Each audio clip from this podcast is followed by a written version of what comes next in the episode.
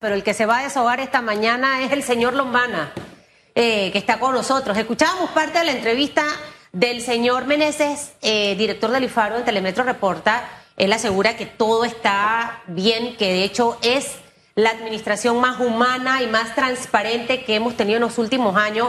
Y me llamó poderosamente la atención. Eh, con esto es que yo me he quedado de la entrevista, que cuando a él le llegan las cartas de los señores diputados para becas, y quiero hacer la salvedad. Yo puedo decir, señor Meneses, conozco a Félix Antonio que tiene 4,9 puntos en, en la escuela, para que usted revise los papeles a ver si se... Hay una diferencia entre hacer eso y decir tiene que darle una beca o otórguele una beca. Él hace esto, Lombano. Él rompe las cartas que llegan de los diputados. Buenos días. Buenos días, Susan. Buenos días, Félix. Buenos días a toda la audiencia de Radiografía. ¿Cómo están? Oiga, todo bien, todo bien, escuchando a, Susan y a Meneses con... ¿Usted cree que esto pase? Que de verdad que las cartas se rompan en el, en el IFARU cuando llegan de un político. Bueno, yo no creo que eso sea lo que él haga. Eh, a mí me gustaría que él mostrara y fuera transparente, no solo con palabras. Cuando tú eres funcionario público, tú no tienes solamente que hablar, tú tienes que dar acceso a la información.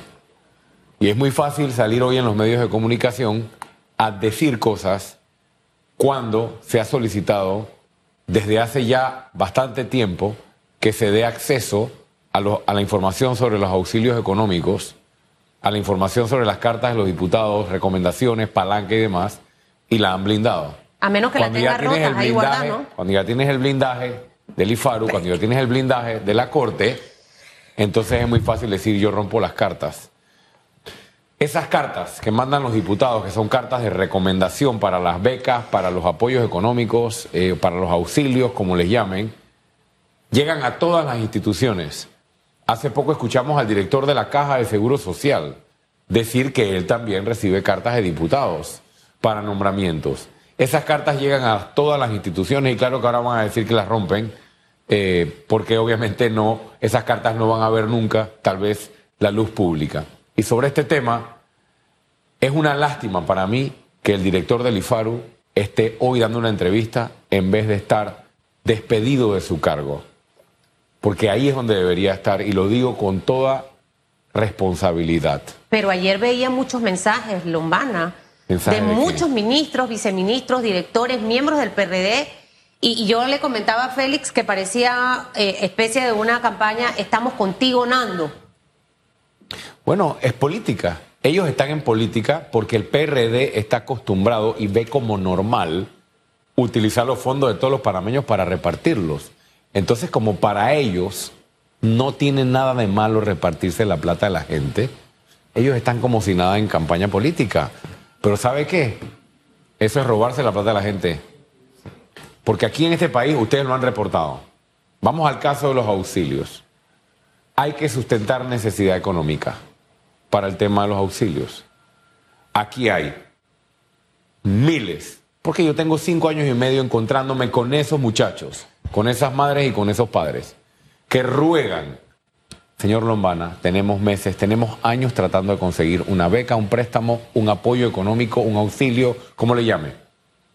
No tenemos los recursos, tenemos buenas calificaciones, pero nos piden que llevemos la carta del diputado el mismo IFARU le pide la carta, pero entonces si después la rompe no tiene sentido.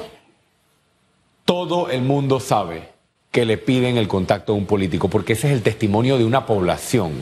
Y yo estoy seguro que si tú o tú, Félix, hacen un llamado a todas las personas que les han pedido eso, aquí vas a tener una fila allá afuera. Y yo invito a los periodistas a que hagan eso. El señor a todas las dice, personas que les han pedido palanca para tener una beca o para tener el auxilio, tendrías una fila la carta de que llegaría hasta la vía España. Él aseguraba que, y asegura que esta es la administración del IFARU más humana. Mencionaba, de hecho, en su, en su disertación, él es un gran orador, los nombres de, de caciques y de, y de personas de la comarca que gracias al IFARU hoy están afuera estudiando y que él puede mostrar todos esos testimonios. Bueno, definitivamente habrá casos eh, donde sí se otorgaron auxilios becas, ayudas eh, a personas de escasos recursos, a personas que tal vez no hubieran tenido la oportunidad. Pero es muy fácil decir, oye, ¿sabes qué? En el gobierno hay 20 mil botellas. Eso es un delito y se está robando la plata. Ah, no, pero mira, tenemos toda esta gente que sí trabaja. Excusas baratas. Tú no puedes darle un dólar de los dineros públicos a una persona por contacto político y dejar por fuera a un niño o a una niña panameña que tiene los méritos académicos, pero que no tiene el contacto político. Es allí donde está el problema. Lo que él ha declarado hoy es para desenfocar o poner el centro de la discusión. No, mire toda la gente que hemos ayudado. Mire toda la gente que ha sido beneficiaria de nuestra beca. Eso es lo mismo, y repito, es decir, hay 20 mil botellas en, en el gobierno que cobran sin trabajar. Bueno, pero mire a toda la gente que sí trabaja y toda la gente que le hemos dado la oportunidad. Me parece lamentable. Aquí hemos visto videos en los últimos meses, Susan Félix, de niños que no tienen un puente para poder cruzar un río. Y a la familia del diputado Ábrego, 190 mil dólares. Sí. 190 mil dólares. No, hombre, esto es cruel. Allá iba y es que la, investigación del medio digital Foco Panamá ha develado que entre más cercana o más poder tenga la figura en el PRD, el monto es más elevado. Pongo dos ejemplos. La hija de la diputada Zulay Rodríguez se le otorgó el auxilio económico por 61 mil balboas. La diputada devenga un salario en la Asamblea Nacional de 7 mil balboas. Y su, y su esposo en la autoridad del Canal de Panamá, él es práctico del Canal de Panamá y tiene un salario por arriba de los 18 mil balboas. El caso de Roberto Ábrego, que tiene empresa, anda en, en Maserati, es también directivo de la autoridad de, de, del canal eh, de Panamá y a su hijo le dan 190 Si ese señor anda en un Maserati, ¿cuánto cuesta un con Maserati? ese Maserati tenía los 190 mil dólares. Pero no, pueblo panameño, paguémosle la, el, el auxilio económico a la familia del diputado Ábrego. Y qué lástima que estemos teniendo esta discusión. De verdad que sí. Porque ¿sabes qué? Al final los pelados pagan el pato, porque ahora han sido expuestos los hijos y van a seguir exponiéndose los hijos de muchas personas y tal vez muchos de esos hijos Claro. tal vez sí tienen el mérito académico, Aquí es, así es. pero sus padres o una decisión politiquera los ha metido a ellos en el centro de esta discusión. Cuando yo me gradué de la Facultad de Derecho, mi papá y mi mamá no ganaban ni un cuarto de lo que ganaba hoy la familia de Zulay Rodríguez. ¿Y yo qué tuve que hacer? Yo fui al IFARO a pedir un préstamo para poder pagar la maestría que yo quería hacer. Y que son pagaderos a 15 años. Y que lo pagué en 15 años con mi trabajo. Qué bonito es repartirse la plata a la gente. Ahora que menciona ese punto, señor Lombana, porque tristemente en este momento siento que se está satanizando el tema Claro. de las becas. Es mi posición, usted me dirá la suya. Panamá es de todos, de ricos y pobres, de blancos y negros, de indígenas y no indígenas, es de católicos, evangélicos, eh, apostólicos, lo que usted quiera. Panamá es de todos los panameños. Sí siento que debemos regular cómo se otorgan estas becas o, estos, o estas ayudas financieras y hasta los préstamos. Pero creo que sería muy negativo el decir que solamente las becas va para este grupo de la población panameña. Porque hay gente, muchos padres de familia de clase media, media alta, que hacen un sacrificio, y ahí me incluyo yo, trabajo como una burra, 16 horas al día para que mi hijo pueda tener una buena educación.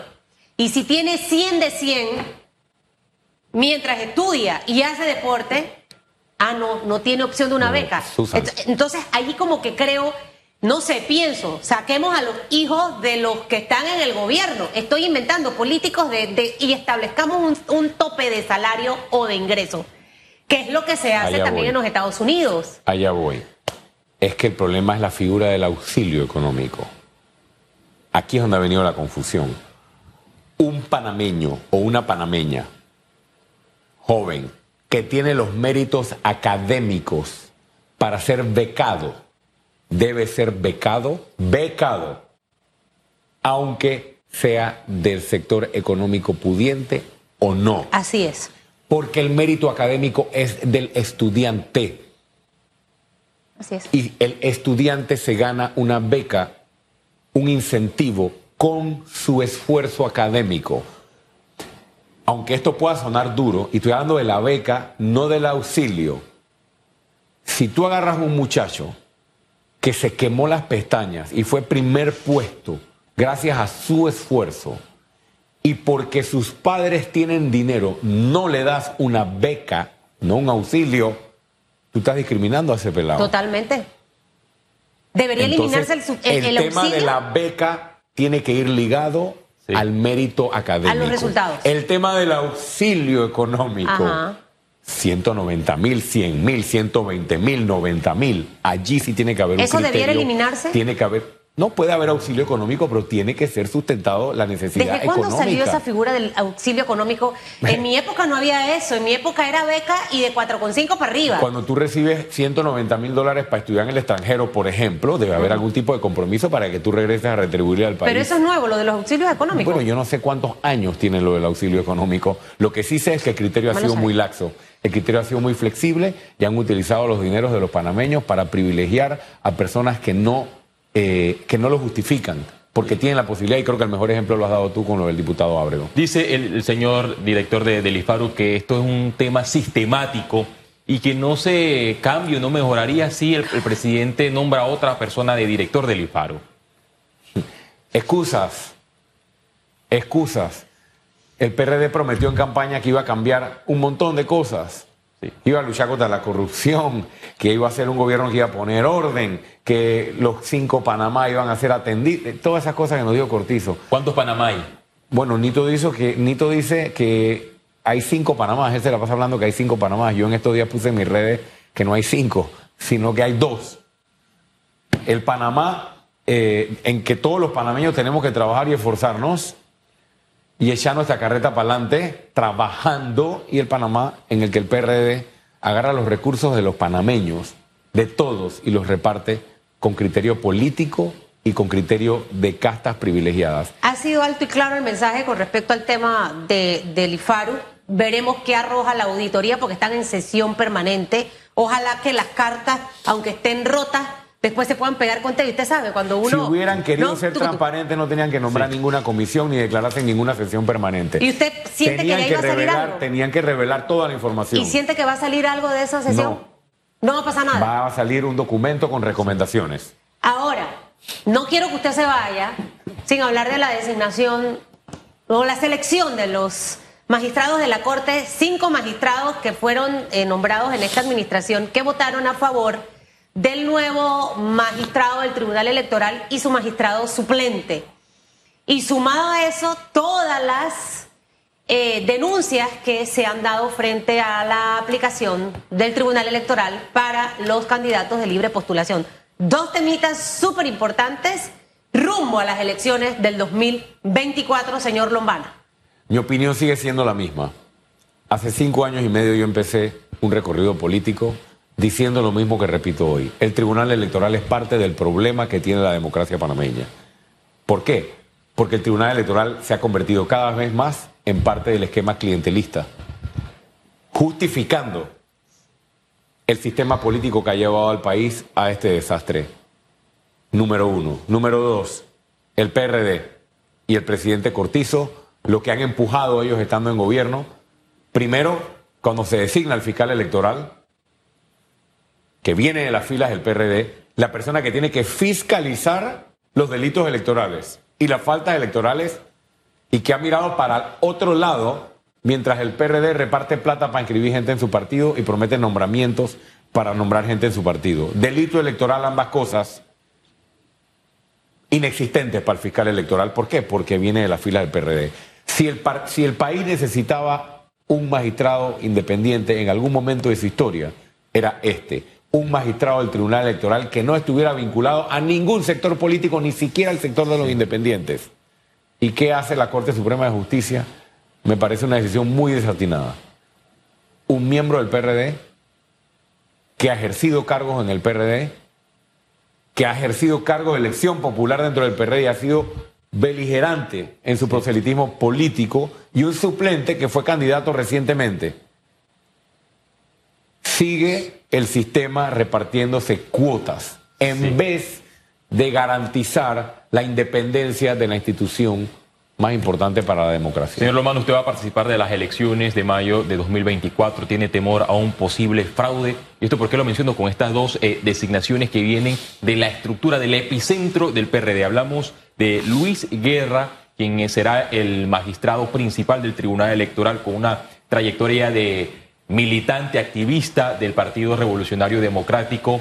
En, su momento fue alcalde de La Chorrera, nunca rindió cuentas por los manejos de los fondos públicos, actual fiscal electoral eh, suplente y tampoco se le conoce qué ha hecho con relación a estas denuncias que usted ha mencionado de clientelismo político y cuántas personas han sido eh, procesadas. Y el sustituto o el suplente de, de, este cargo, el señor Jacob Carrera, que actualmente es el señor el notario público primero en la provincia de, Chiriquí, ex candidato a diputado por parte del PRD, ha llegado a altas figuras del PRD en, la provincia de Chiriquí, activista del presidente Laurentino Cortizo. ¿Usted como candidato siente temor para las próximas elecciones? Por supuesto, pero lo he dicho antes, no con la designación, porque el fraude empezó desde el 6 de mayo, el día siguiente de las elecciones.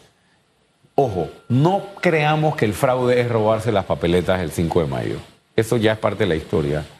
El fraude es permitir que con la plata de los panameños, te voy a poner tres ejemplos rapidito, el día de las elecciones, el 5 de mayo de 2024, dentro de un año y pico, el PRD va a repartir un montón de billetes de todos los panameños para que la gente vote por ellos. Le va a quitar la cédula a un montón de gente como hacen para que no vayan a votar o para garantizar cierto resultado electoral. Van a repartir un montón de bolsas, un montón de jamones y le van a prometer a mucha gente que la van a nombrar si votan por ellos. Todo eso es delito. Y el fiscal electoral no va a hacer nada al respecto de eso. Eso es fraude. Eso es compra de votos. Y por supuesto que va a haber fraude. Pero ojo, yo no estoy hablando de fraude, de que no se va a respetar el conteo de las papeletas, porque el Tribunal Electoral siempre sale a decir, tenemos un sistema transparente de conteo de votos. Pero es que el fraude ocurre antes. ¿Por qué? Porque hay botellas. ¿Por qué hablo tanto de las botellas? Porque todas esas miles de personas que están nombradas en la Asamblea, de ahí un diputado tiene 300 o 400 personas nombradas. De esas 300 personas, 10 trabajan en el despacho. Pero eso siempre lo Las niegan. Otras hacen campaña política pagada por nosotros para que ese diputado se relija. Claro. Eso es fraude ah, con nuestros recursos. Ah, y eso debería investigar el fiscal electoral. Ahora, también se ha denunciado últimamente de algunas figuras del PRD de la Asamblea, que imagino que usted sabe, señor Lombana, que aspiran a ir a la contienda política, quieren ser presidente. ¿Viste? Si yo soy, porque se ríe, no se ríe, es serio, mire, yo estoy en este circuito, yo que tengo, si yo soy del circuito de aquí de Panamá, yo que tengo que ir a eventos al interior del país, con los recursos del Estado. Bueno, eh, eh, lamentable la designación, lamentable porque parece que no se ha entendido y me duele que el mensaje y me preocupa que el mensaje venga de la Corte Suprema. No se ha entendido que el Tribunal Electoral no es para repartir cuotas de poder entre los partidos políticos, sino que debe ser una institución independiente. Y las seis personas, magistrados, magistradas que votaron a favor de Luis Guerra y del suplente, le están mandando un mensaje equivocado a la población panameña. Y recién nombradito. Las magistradas o los magistrados que votaron por este señor Guerra, para mi concepto, me están diciendo que para ellos para esos magistrados, el tribunal sí debe ser una repartición de cuotas entre los partidos. Pero no me contestó y ese es un mal mensaje, no me señores magistrados y magistradas. No me chifé la pregunta que le hice. Que los diputados que quieren ser presidentes. Hay uno. Uno, usted no sabe. Cristiano. Cristiano Adame está recorriendo el país los fines de semana y desde a lo interno del Partido Revolucionario Democrático. Yo lo vi con Dimitri allá cuando, fue el cierre de calle eh, con el diputado, con el candidato independiente. ¿Usted cree que una, persona del, del, la 5 de mayo tiene chance de... Todo panameño tiene derecho No, no, no, el derecho es una cosa, pero tiene chance de que la gente con una asamblea que ha recibido tantas críticas, ¿seremos los panameños de, de dar ese chance? El PRD recibirá la respuesta del pueblo panameño el 5 de mayo de 2024. Ellos están subidos en su nube de que con toda la plata que están repartiendo, y con todo lo que están regalando de todos nosotros, ellos van a tener éxito Pero ahora electoral. hay 700 mil personas en el- inscritas en ese partido. Bueno, que pueden inscribir un millón, si quieren. La gente no es pendeja. La gente cuando va a la urna, vota. Tú puedes tener, el PRD ha tenido muchos inscritos en otras elecciones y no sacan esa cantidad de votos. La cantidad de inscritos no responde al voto que la gente deposita en la urna. Esa es la apuesta del PRD. Regalar todos nuestros millones impunemente, sin ninguna consecuencia para poder ganar las elecciones.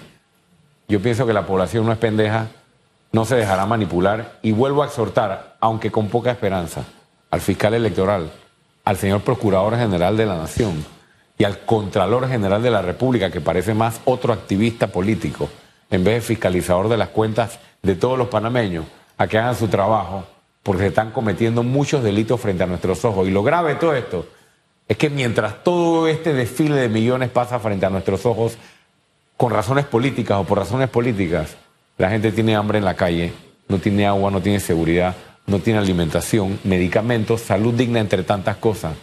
Sí. Muy grave lo que está pasando. Usted ya ha tenido, lo han buscado para reunirse a los almuerzos y esto. ¿A dónde? No sé, el señor Blandón, el señor Rómulo, eh, también en- ahí participa Toto No, Álvarez. ya no me invitan. Ya no le invitan nada. No, al principio me invitaron a una de las reuniones, este, pero ya no, no sé si se han vuelto a reunir, ¿no?